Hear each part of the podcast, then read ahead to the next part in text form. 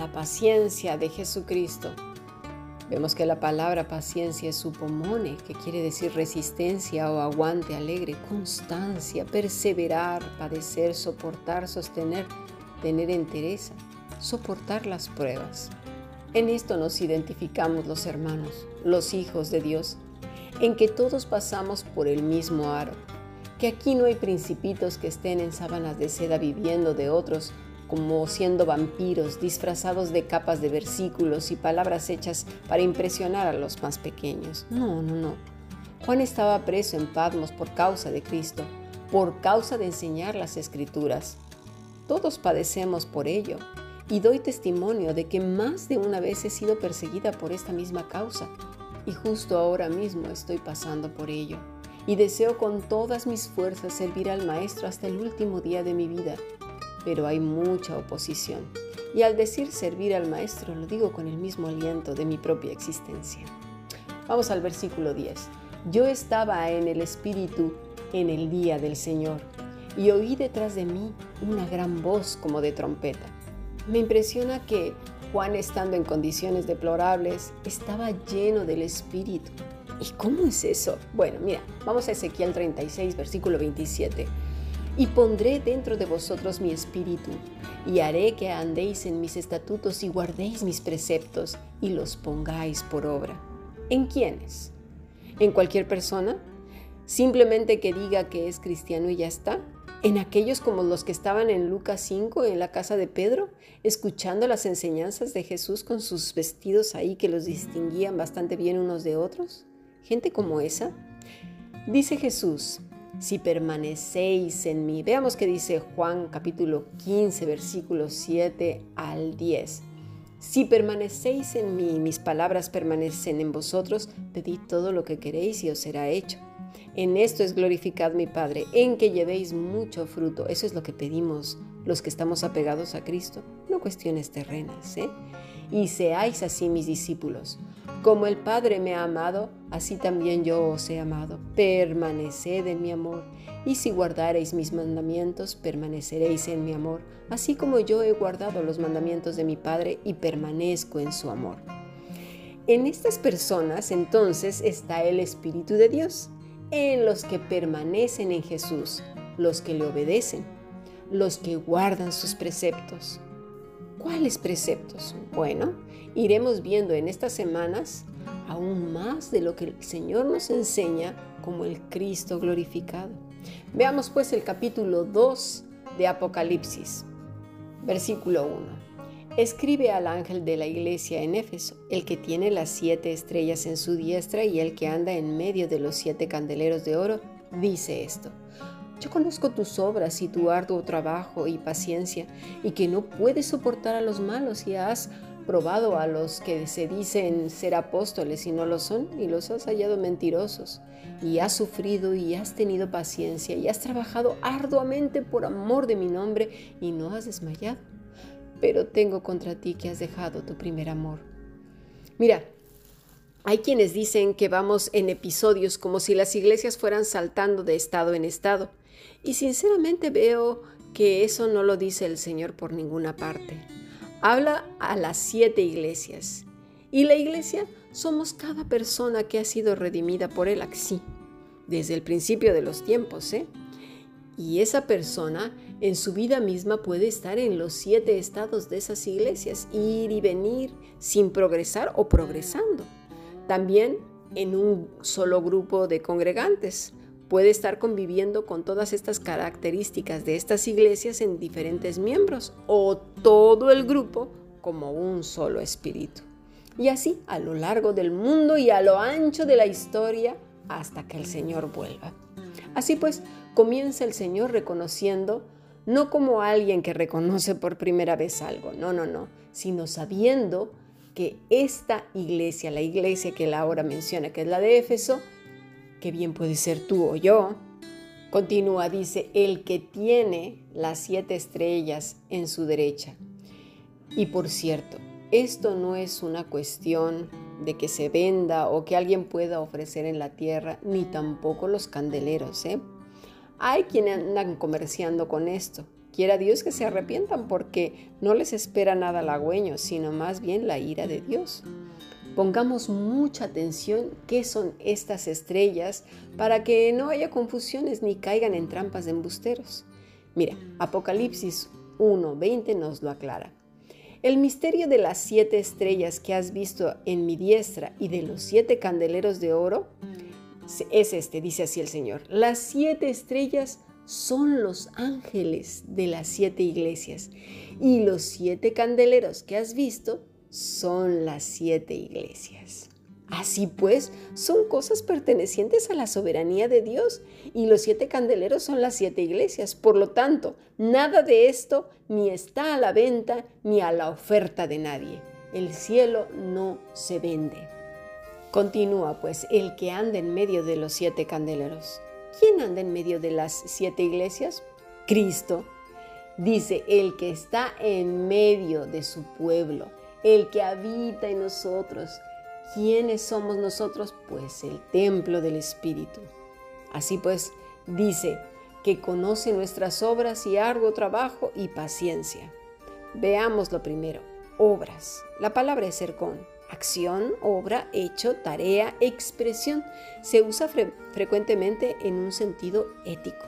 Luego, labor, copos, trabajo, labor, afán, esforzarse, por implicación, dolores.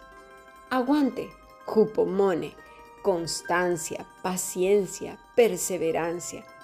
Todas estas cosas el Señor las aprueba, las conoce bien, no ha pasado ninguna desapercibida de sus ojos sabe perfectamente bien todas las cosas que hacemos tú y yo.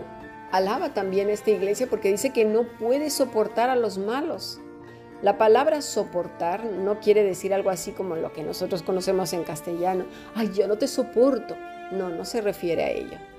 La palabra es bastazo, que quiere decir sustentar, levantar, es decir, que no les das alas, que no les damos alas, que no los sustentamos para sus malas obras ni para los engaños. Ya hemos hablado muchas veces de esto. Si tú estás en un lugar donde está un embustero, eh, un impostor, un falso que está ahí presionando, chantajeando, manipulando, eh, eh, haciendo bullying, de manera religiosa ahí adornándolo todo con versículos y cosas de estas y empiezas a decir, ay, pues no es tan malo, ay, pero no sé qué, ay, pero que no sé cuándo, tú estás sosteniendo esa mala obra. El Señor aquí está alabando a los que no sustentan esa obra, esas malas personas. Y ahora lo verás por qué lo estoy diciendo, ¿eh? Dice el versículo 2, la parte B y has probado a los que se dicen ser apóstoles y no lo son y los has hallado mentirosos. Por eso lo estoy diciendo, porque no lo soportas, no estás financiando para ellos. Mira, yo sé que cuesta mucho trabajo salirse de esos lugares porque todo el grupo se va contra ti y a veces son los de tu propia casa, pero ya lo estaba diciendo el Señor. Mira, vuelve a leer los evangelios, sé valiente. El Señor te va a sustentar, te va a fortalecer. Todo lo puedes en Cristo que te fortalece. Es parte de la, de la, persecución. La persecución no va a venir de los de fuera, sino de los propios religiosos. quienes llevaron a Cristo a la cruz del Calvario? Los mismos religiosos. Así que pongamos atención y te animo a que seas valiente. Así pues, el Señor dice que sabe distinguir entre un falso profeta y uno que verdaderamente es hijo de Dios. Porque seguidamente entonces dice, has probado a los que se dicen ser apóstoles y no lo son y los has hallado mentirosos.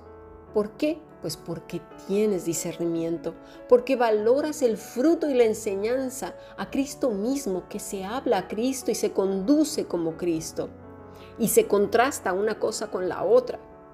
Versículo 3, y has sufrido, y has tenido paciencia, y has trabajado arduamente por mi nombre, y no has desmayado. Qué hermoso es gozarse en el servicio, ¿verdad? Pero qué peligroso es verlo como si fuera el alimento del alma, como si fuera lo que nos da vida y significado. Mira, el camino del activismo es el camino del enfriamiento, del orgullo y de la propia fuerza. Que el Señor de verdad nos ayude. Y ciertamente creo que nos está abordando con este tema porque muchos corremos con ese serio peligro de caer en el activismo y olvidarnos del Señor de la obra. Dice el versículo 4, pero tengo contra ti que has dejado tu primer amor. A fe y mí, dejaste ir, despedir, de una raíz que es apó, fuera, lejos, por lo general denota separación, partida, cesación, terminación. Y esto es muy fuerte, demasiado fuerte. El amor a Cristo terminó. Denota que la persona se ha separado de Cristo. Lo que hace simplemente es trabajar.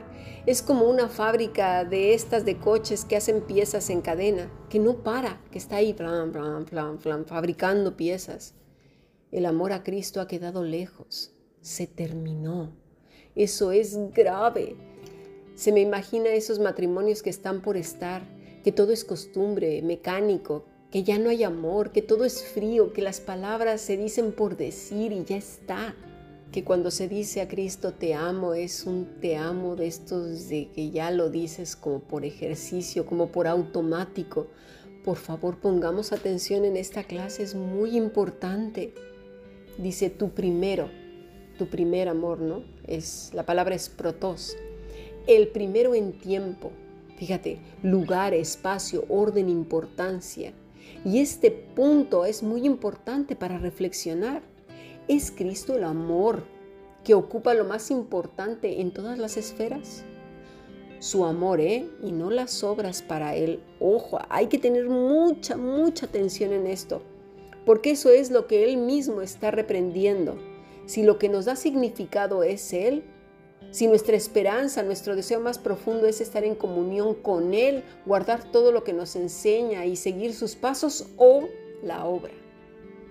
Que sea Él el que brille como una antorcha que alumbra desde una montaña, pero que no hay nada que la apague. Así vengan torrentes, vientos, eh, huracanes, un torbellino, lo que venga. Y se puede ver desde muy lejos esa luz brillante y no como un fósforo que se apaga con cualquier soplido, ¿eh? O si las obras nos hacen sentir más llenos, plenos o con significado, tengamos mucho cuidado y no recurramos a clásico justificarnos y, querer justificar y justificar y justificar porque ya perdemos.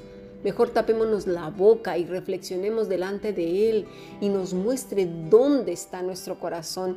Y si nunca Cristo ha sido tu primer amor, si no has estado atado a Él, como ayer lo vimos con la palabra dulos, aquel que está ligado, entrelazado a Cristo, corramos a sus pies y digámosle que lo necesitamos, que nos ayude a amarlo con tal profundidad que nada ni nadie nos aparte de Él, ni aun las obras, ni el arduo trabajo, ni los esfuerzos de la carne, ni nada de nada.